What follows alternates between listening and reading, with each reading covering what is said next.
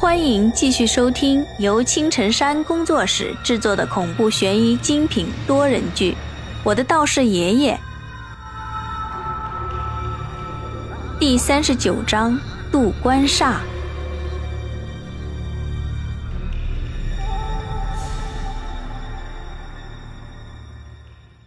胖子，今晚我们就要守到这里了，今晚会很难熬的。你要是怕的话，就先走吧。在电话里，爷爷虽然没有说这个官煞有多可怕，可是我依稀的还是听出了爷爷的另一层意思，那就是这个东西很难办呢。凡是爷爷说难办的东西，基本都是和鬼神有关的。我想今晚那个幕后之人肯定会出现的。既然是有危险，那么我就不能叫钟丽和王朗留在这里，少一个人就少了一个牵绊。打定主意之后，我就回到了学校里，留下老大一个人守在这里。我回去是为了今晚的事情做准备。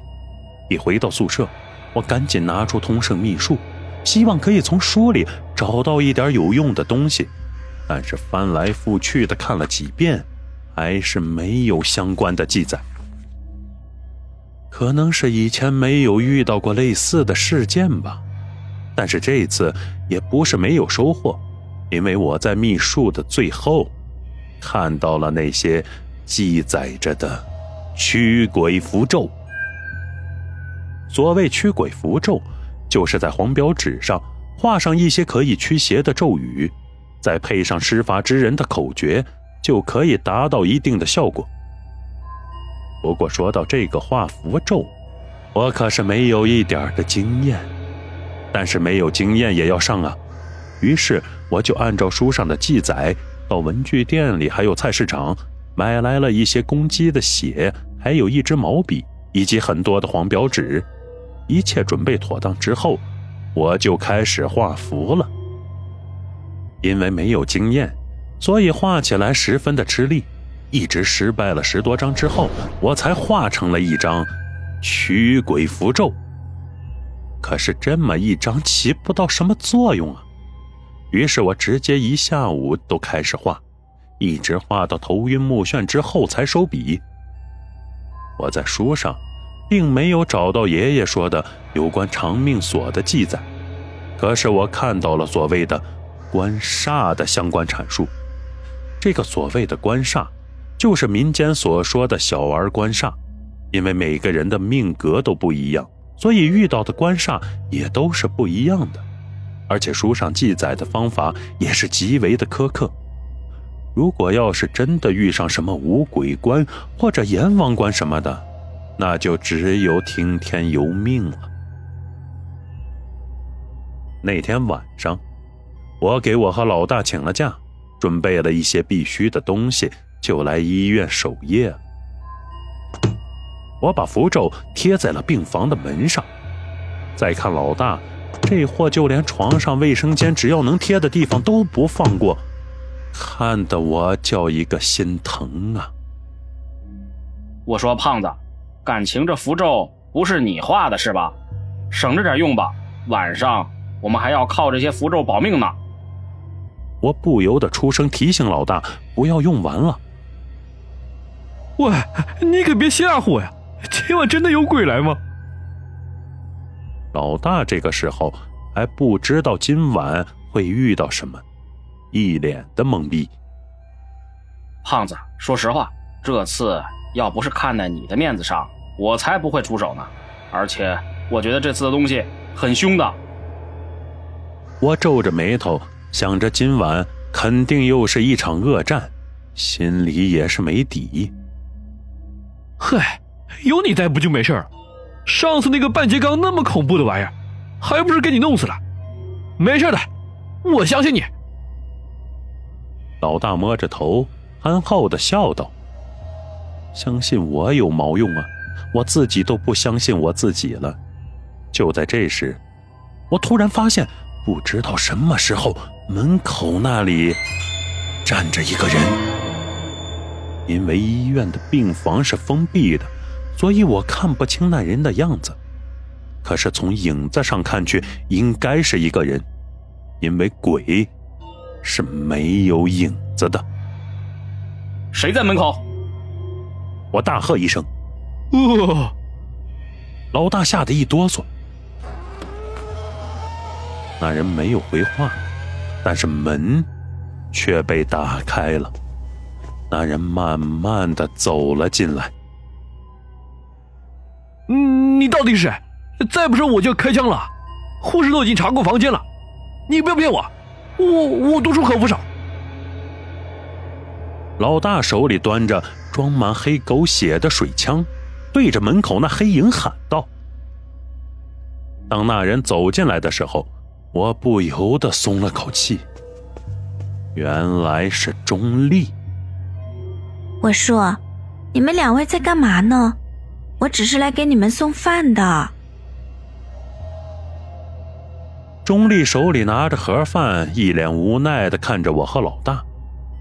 不对劲儿啊！钟丽怎么在这个时候来了？钟丽，你不是回学校去了吗？怎么这个时候来了？你是叶叶修？我和老大并没有放松警惕。学校说你们两个男生看护一个女生不方便，就派我过来了。你们两个这是？钟丽伸手指了指房间里的符咒，一脸无奈的耸了耸肩膀。呵呵，我饿死了，是炒面呢，我最爱吃了。老大这货一听到吃的，立刻就原形毕露了，连忙放下手里的水枪，走了过去。小二啊，你也过来吃一点啊！钟丽头也不回的对我喊道。虽然一切看上去似乎并没有什么不对劲儿，但是我心里隐隐的有种心慌的感觉。这种感觉很早之前就出现过一次，就是那个教导主任来的时候，我就有这种感觉。我之前就跟你交代过，这里今晚会很不安全的。你来了，不仅帮不上什么忙，还给我添乱。胖子，你吃完了就带着钟丽回去吧。回去之后，你什么都不要说，说了他们也听不懂。我警惕的看着钟丽，对着老大吩咐了几句。我懂，但是我可以帮上忙啊，因为我可以感受到那些东西的存在。钟丽转过身，看着我，严肃的说道。虽然我不知道你到底是什么人，但是前段时间我发现一直缠着你的那股黑色的雾气消失之后，你就没事了，所以我坚信你一定有办法救黄雅丽。毕竟这件事是因我而起的，所以我必须要在这里。原来是这样啊！之前以为这个钟丽接近我是因为暗恋我呢。当初我还高兴了好一阵子，现在看来不是那么回事钟丽之所以接近我，是被我身上那股怨气所吸引的。就是之前七月半的时候，我惹到那个鬼魂的那段时间。听到钟丽说她可以看到鬼魂的存在，我不由得感到了惊讶。这个钟丽是属于纯阴命的女人。女人本来就是阴气比较重的，她又是纯阴的命，自然是阴气更加的浓厚。看到鬼魂，也是可以理解的。不过这个纯阴命跟阴阳眼又有着本质的区别，这个区别我也不太清楚，以后抽空要跟爷爷好好聊聊。行吧，既然你执意要留在这里，那就留下吧。也许你今晚真能帮到我，也说不定呢。当时我就决定留下他吧，多一个可以看到鬼魂的人未必是坏事。可是后来发生的事情，却让我很长一段时间都后悔今晚的决定，因为它的结果十分的惨重。我们三个人静静地守在黄雅丽的床边，时间滴答滴答地流逝着，眼看着就要到子时。那个时候是阴气最重的时辰，要是鬼魂不出现的话，应该就没事了。现在是十一点，我们还有一个小时的时间。接下来我给你们说的话，你们都给我听清楚了。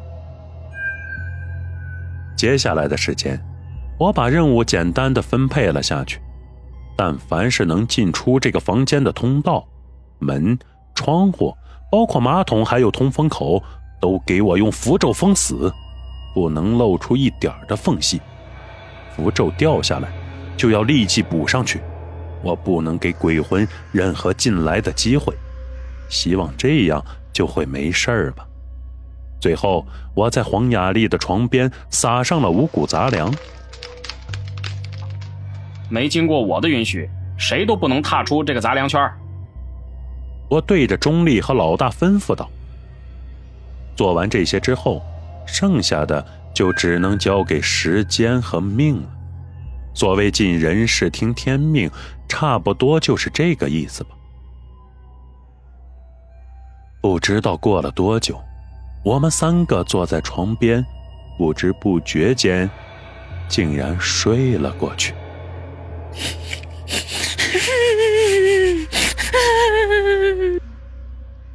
就在这时，一阵女人的哭声不知道从哪儿传了出来，那声音不大，但是却透着一股子的寒意。我猛然一惊，不好，出现了！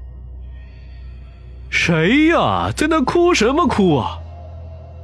呃，这大半夜的还叫不叫人睡觉了？老大打着哈欠骂道：“什么时候睡着了？谁关的灯？是谁在哭？”我一个机灵就爬了起来。胖子，胖子，别睡了，赶紧起来，快起来啊！我对着老大就是一脚踹了过去。是黄雅丽同学在哭，小二，我害怕。钟丽紧紧的握着我的手，颤抖了起来。啊，是叶提官。没事，别怕，我去找一下手电筒。叶提官没什么可怕的。说话间，我就已经站了起来，往外走去，想要找找看有没有手电筒。或者是什么可以照亮的东西？黑暗中，人类是恐惧的，这就是人类的天性，天生畏惧黑暗，但是又渴望黑暗。哎，手电筒在哪儿呢？我分明记得放在桌子上了呀！我摸索着走到桌子边上。哦，找到了，在这儿呢。好不容易找到了手电筒，我啪的一声打开了灯。突然间，那呜呜的哭声再次响了起来。我用手电筒一照，只见一个人躲在窗帘的后面，瑟瑟发抖。胖子，你再给我在那儿装，我弄死你！给我起来！你没看到黄雅丽已经开始渡关了吗？我一脚踹在老大的屁股上，这货这个时候跟一个鸵鸟一样，正躲在床底呢。哎，怎么了这是？老大一脸无辜的看着我，出来帮忙！现在已经开始了，你躲在床下面，就不怕来个女鬼把你那啥了呀？这个时候开玩笑也有点不合时宜。但要是不吓唬吓唬这个家伙，我心里有点不舒服。第一关，夜啼关已经开始了，我必须准备点东西。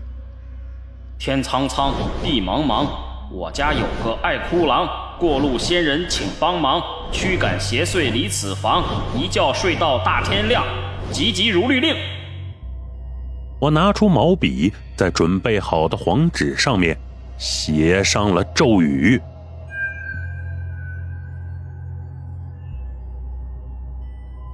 以上就是为各位播讲的第三十九章内容，感谢各位的收听。欢迎您订阅、评论、转发本专辑，下集精彩继续。